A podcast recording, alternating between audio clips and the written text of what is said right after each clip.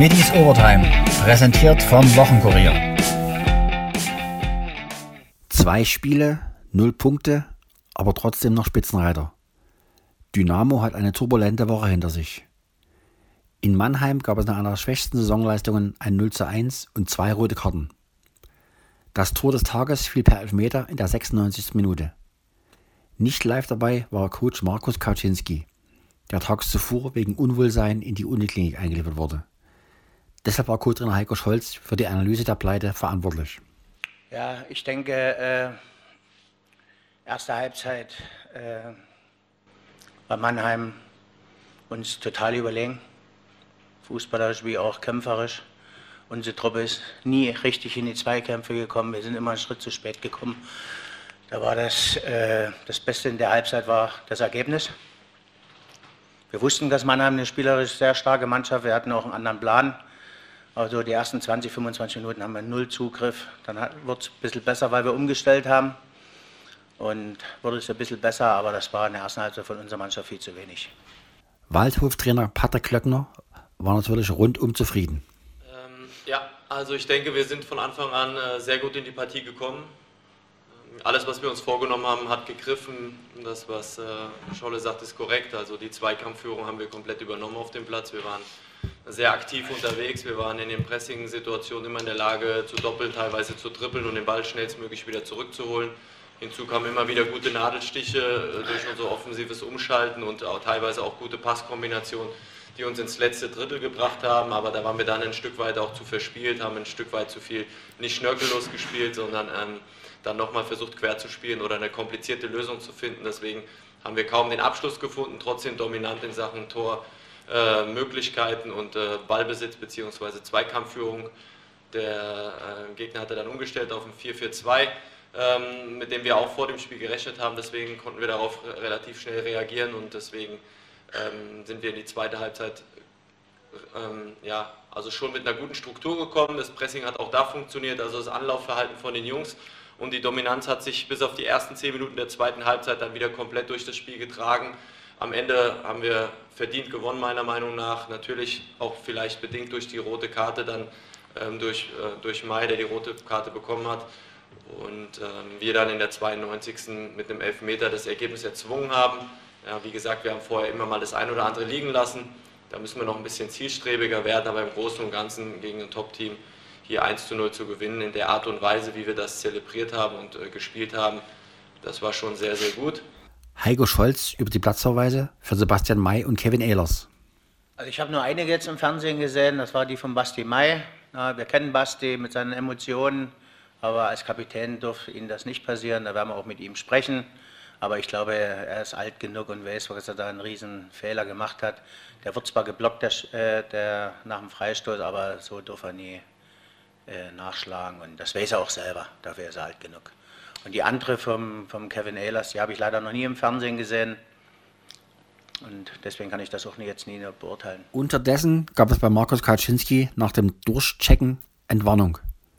Der Cheftrainer wurde aus der Uniklinik entlassen, was auch Heiko Scholz freute. Ja, ich glaube, äh, wenn man ein, ein, gutes Team ist und äh, Markus ist auch in der Mannschaft, glaube ich, sehr beliebt, äh, ist das natürlich A, keine Ausrede, wie wir heute aufgetreten sind, aber trotzdem tut das schon in so einer Mannschaft was äh, bewirken. Und das war, glaube ich, heute die beste Nachricht, dass es Markus relativ gut geht. Und ja, wir wollten ihm äh, im Spiel ein Geschenk machen, das ist uns leider nie gelungen. Und was sagten die Spieler? Paul Will fand zumindest, dass die Dresdner gut gekämpft hatten. Ich glaube, bitterer geht quasi kaum. Ähm, wir haben extrem gut gekämpft, mit einem Mann weniger schon, haben das lange Zeit kompensiert. Äh, glaube ich, hätten durch die kämpferische Leistung am Ende auch dann einen Punkt verdient gehabt. Ähm, deswegen umso bitterer natürlich dann der Ausgang des Spiels. Ähm, ja, schwer noch zu realisieren gerade aktuell. Doch Will fand auch selbstkritische Worte für alle Dynamos. Wir haben von Anfang an, glaube ich, nicht ganz so gut ins Spiel gefunden, ähm, haben nicht so richtig unser Spiel auf den Platz bringen können, ähm, kamen eigentlich alle, alle zehn auf dem, die auf dem Feld standen, kamen immer einen Schritt zu spät.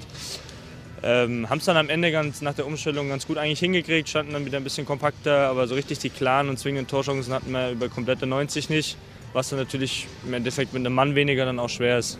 Aber dann am Ende zählt was man hier draus ziehen kann, ist, dass wir auf jeden Fall eine ordentliche kämpferische Leistung in der zweiten Halbzeit hingelegt haben. Keeper Kevin Broll gestand ein, dass ein Punktgewinn, danach sah es ja 95 Minuten lang aus, mehr als glücklich gewesen wäre. Ja, sehr tut weh, aber im Großen und Ganzen haben wir uns das äh, irgendwie nicht verdient in die, über die 90 Minuten. Ähm, und äh, natürlich ist das sehr, sehr, sehr, sehr ärgerlich und dumm und äh, macht traurig. Und äh, in der 90. so einen Elfmeter zu bekommen, äh, dann noch zwei rote Karten, das ist, äh, ja, das, also einen beschisseneren Tag gibt es auch nicht. Eine doppelte Wiedergutmachung sollte es gegen die Bayern-Bubis geben. Einmal für das 0 zu 1 in Mannheim und zum anderen für die 0 zu 3 Hinspielpleite. Doch daraus wurde nichts. Die Partie fiel dem Schneechaos zum Opfer. Erfreuliches gab es trotzdem. Publikumsliebling Niklas Kreuzer kehrt zumindest bis zum Saisonende zurück. Wie wurde er an Dresden aufgenommen? Ja, überglücklich. Ich glaube, ähm, wie du schon angesprochen hast, war das äh, kein einfaches halbes Jahr. Ich habe sehr viel dazugelernt, glaube ich, ähm, über den Fußball, aber auch persönlich, ähm, glaube ich, hört sich ein bisschen komisch an, aber man reift, glaube ich, auch auf eine gewisse Art und Weise, indem man halt, ja, einen kompletten anderen Blickwinkel auf die ganze Sache hat, jetzt, wenn du das mal so als Außenstehender betrachtest. Ja, was du eigentlich für Möglichkeiten geboten bekommst äh, als Fußballer oder welches Privileg das ist. Und ich bin überglücklich, bin ich wieder hier ähm, und ähm, ja, kann es kaum erwarten, jetzt morgen mit der Mannschaft erstmal zu trainieren. Worin sieht der Außenverteidiger seine Hauptaufgabe? Ja, ich glaube, ähm, dass ich meine Aufgabe klar darin sehe, mit meiner Erfahrung, gerade die momentan sehr, sehr junge Mannschaft äh, ja, zu unterstützen. Ich glaube, ähm, ist keine Frage, dass vom Talent her und von der fußballerischen Klasse das ja, die beste Mannschaft in dieser Liga ist. Ähm, und ich versuche es mit meiner Erfahrung, die ich bei dem großartigen Verein bisher sammeln durfte, halt weiterzugeben. Ich glaube, gerade in der Rückrunde werden noch schwierige Momente auf die junge Truppe zukommen. Trotz alledem glaube ich, dass die Qualität auf jeden Fall vorhanden ist und ja, ich die Jungs so versuche zu unterstützen, ähm, dass wir am Ende das, das Ziel erreichen können. Ihm ist klar, das Ziel heißt Wiederaufstieg. Zu 100 Prozent. Ich glaube, ähm, die Liga ist sehr ausgeglichen. Man sieht es gerade jetzt von acht Punkten Vorsprung hat es mal plötzlich wieder drei äh, oder umgekehrt. Und ich glaube, ja, dass die Liga gespickt ist von vielen guten Mannschaften.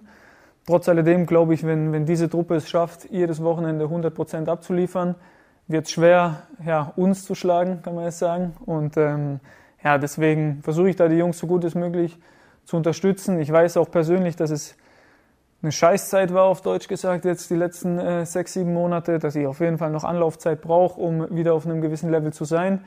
Ich glaube, das ist auch so abgesprochen, aber ich versuche so schnell wie möglich an die 100 Prozent zu kommen und bis dahin auf jeden Fall die Mannschaft so gut es geht zu unterstützen, egal in welcher Rolle. Hundertprozentig auf dem Niveau vom Sommer ist Kreuzer noch nicht. Individuell fit gehalten wurde er von Frank Friedl, dem Sohn des langjährigen Dynamo-Physiotherapeuten Horst Friedl. Kreuzer über die vergangenen Monate? Ja, also zu Beginn äh, der, der Zeit, als so die Vorbereitung losging, letztes Jahr, hast du natürlich als, als vertragsloser Spieler immer noch die Möglichkeit zu wechseln, was mir persönlich auch die Hoffnung gegeben hat, dass ständig was passieren kann, habe mich da in der Zeit dann individuell fit gehalten, ähm, als es dann zu einem gewissen Punkt kam, wo ich dann auch für mich entschieden habe, okay, ähm, die nächstmögliche realistische Wechselfrist wird wahrscheinlich das Wintertransferfenster sein, habe ich mir hier über eine Empfehlung ähm, ja, einen Personal Coach zugelegt, den Frank Friedl, der ist auch hier in Dresden sesshaft und ähm, ja, konnte da hervorragend mit ihm arbeiten, hauptsächlich halt im athletischen Bereich und ähm, ja, jeden Tag habe ich da dann über zwei, zweieinhalb Monate mit, mit ihm zusammengearbeitet. Der hat mir ein bisschen seine Inputs mitgeteilt, auch für die Zukunft und ähm, ja, hat mich da, denke ich, körperlich auf ein gutes Level gebracht. Trotz alledem glaube ich, dass ja, das Fußballtraining nochmal ein ganz anderer Aspekt ist und deswegen ja, hoffe ich, dass ich jetzt da schnell, schnell in den Tritt komme. Ein besonderer Dank geht an seine Familie. Sehr viel. Ich glaube, ich will mir nicht ausmalen, wie es, gewesen wäre ohne die anderthalb, zwei mittlerweile jetzt. Ähm, ja, war sehr schwer. Ich glaube auch, auch für die beiden, die kleine Maus, die hat es wahrscheinlich noch nicht so verstanden, aber klar, du sitzt abends zu Hause, du machst dir Gedanken, wie es weitergeht, du ähm, ja, zerbrichst den Kopf manchmal schon, ähm, weil du als in Anführungsstrichen Familienoberhaupt da auch ja, die bestmögliche Unterstützung sein willst. Und ich habe meiner Freundin, glaube ich, noch nie so oft Danke gesagt wie in der letzten Zeit, weil es auch für sie, glaube ich, nicht ganz einfach war. Und ja, ich glaube, ähm, ich habe jetzt in dem, in dem halben Jahr gemerkt, dass das, glaube ich, auch genau die richtige Frau an meiner Seite ist. Die Eislöwen hatten im Gegensatz zu Dynamo zwei volle Spiele. Los ging's mit einem Derbesieg gegen den sächsischen Erzrivalen, die Lausitzer Füchse. Das 1 0 in der Verlängerung besorgte Vladislav Filin. Trainer Andreas Brockmann war trotz des dritten Sieges in Folge etwas knurrig. Ja, ich bin sehr glücklich über die zwei Punkte. Ich habe jetzt vor, vor zwei Wochen mal gesagt, wo wir gut gespielt haben und verloren. Es geht im Endeffekt um die Punkte und die haben wir heute zwei genommen. Das war das ist, das absolut Positive. Wie wir gespielt haben, vielleicht war ich heute nicht ganz so zufrieden, aber wir können natürlich auch nicht, die Erwartungen sind sehr, sehr groß. Jetzt haben wir drei in Folge gewonnen, dann meinen wir, wir gewinnen jetzt ein Spiel nach dem anderen. Und, und äh, das, das ist ein Prozess und, und wie gesagt, wir haben, wir haben einen Weg gefunden, dass wir uns durchbeißen und haben heute natürlich auch einen überragenden äh, Rico Helinius im Tor gehabt und äh, der uns Sicherheit ein oder zwei Punkte heute gewonnen hat. Freut mich für ihn. Und äh, habe gesagt, das Wichtigste ist, äh, wir müssen daraus lernen aus so einer Spiele. Ich weiß, es ist nicht leicht zu spielen. Ich habe sehr viele Spiele gegen Weißwasser mit dem Corey gemacht. Die sind sehr laufstark und machen Druck und, und, und sind sehr unangenehm. Aber da müssen wir besser den Kampf auch annehmen. Und das wollten wir heute phasenweise nicht. Wir wollten eigentlich mehr probiert, dass wir das spielerisch lösen können, aber das funktioniert dann nicht. Aber es ist so, ich habe es auch kurz in der Kabine angesprochen, wir müssen daraus lernen. Aber gesagt, das absolute Positive ist, äh, dass wir zwei Punkte haben. Das Negative, wie der Corey richtig gesagt hat, wir haben vorher darüber gesprochen, es fehlt irgendwie die, die, die, die Derby-Atmosphäre, die, die, die Zuschauer, die Fans fehlen natürlich. Das, ist, das macht schon sehr, sehr viel aus. Aber wir müssen es nehmen, was ist. Brockmann nervte vor allem die Chancenverwertung. Ja, es war heute. Uns hat heute die, die, das, der letzte Punch gefehlt zum Toreschießen. Und, und äh, es waren so Semi-Chances immer da, aber man, es gibt halt auch so eine Tage. Aber wie ich gerade gesagt habe, man, man, da müssen wir dran arbeiten und auch daraus lernen einfach. Dass man, wir haben am Anfang wenig Tore geschossen, jetzt haben wir die letzte Zeit relativ viele Tore wieder geschossen, aber das geht nicht von alleine. Und, und da muss man die kleinen die Attribute einfach haben, dass man hungrig ist, dass man heiß ist, dass man zum Tor geht, dass man auch Schüsse, wir haben viel zu wenig Schüsse gehabt, wir haben viel zu viel, wollten wir am Rand, hier einen kleinen Pass, hier einen kleinen Pass, das funktioniert nicht, das funktioniert nicht. Gerade gegen eine Mannschaft wie Weißwasser natürlich auch, die wo sehr, sehr gut verteidigt haben und uns wenig Plätze gegeben haben. Aber wie gesagt, das Entscheidende ist, wir müssen daraus lernen und äh, das Positive ist dann einfach, dass wir das Spiel gewonnen haben heute.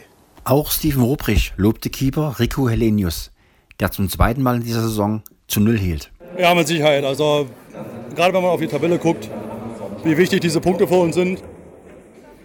Wir kommen in jedes Spiel rein, um zu gewinnen. Haben wir heute geschafft und von dem her können wir da positiv weitermachen. Hätte in beide Richtungen gehen können. Rico hat brutal gehalten heute, da muss man einfach mal anerkennen. Weißwasser hat gute Chancen gehabt. Und hätte man ihn nicht gehabt, hätte es auch anders aussehen können. Steven Ruprecht stand selbst im Mittelpunkt. Mit 345 Spielen für die Dresdner ist er jetzt der Rekordauslöwe.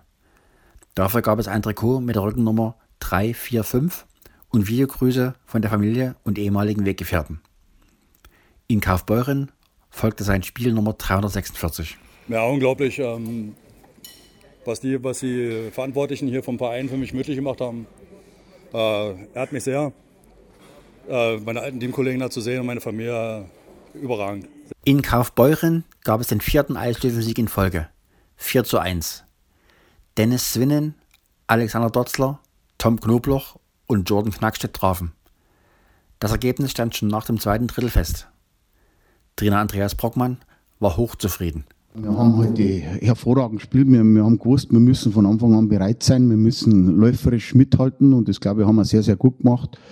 Äh, Im ersten Drittel waren eigentlich relativ wenig Chancen auf beide Seiten. Wir haben einmal einen fast Alleingang gehabt. Ich glaube, der Berlin hat fast ein leere Tor gehabt.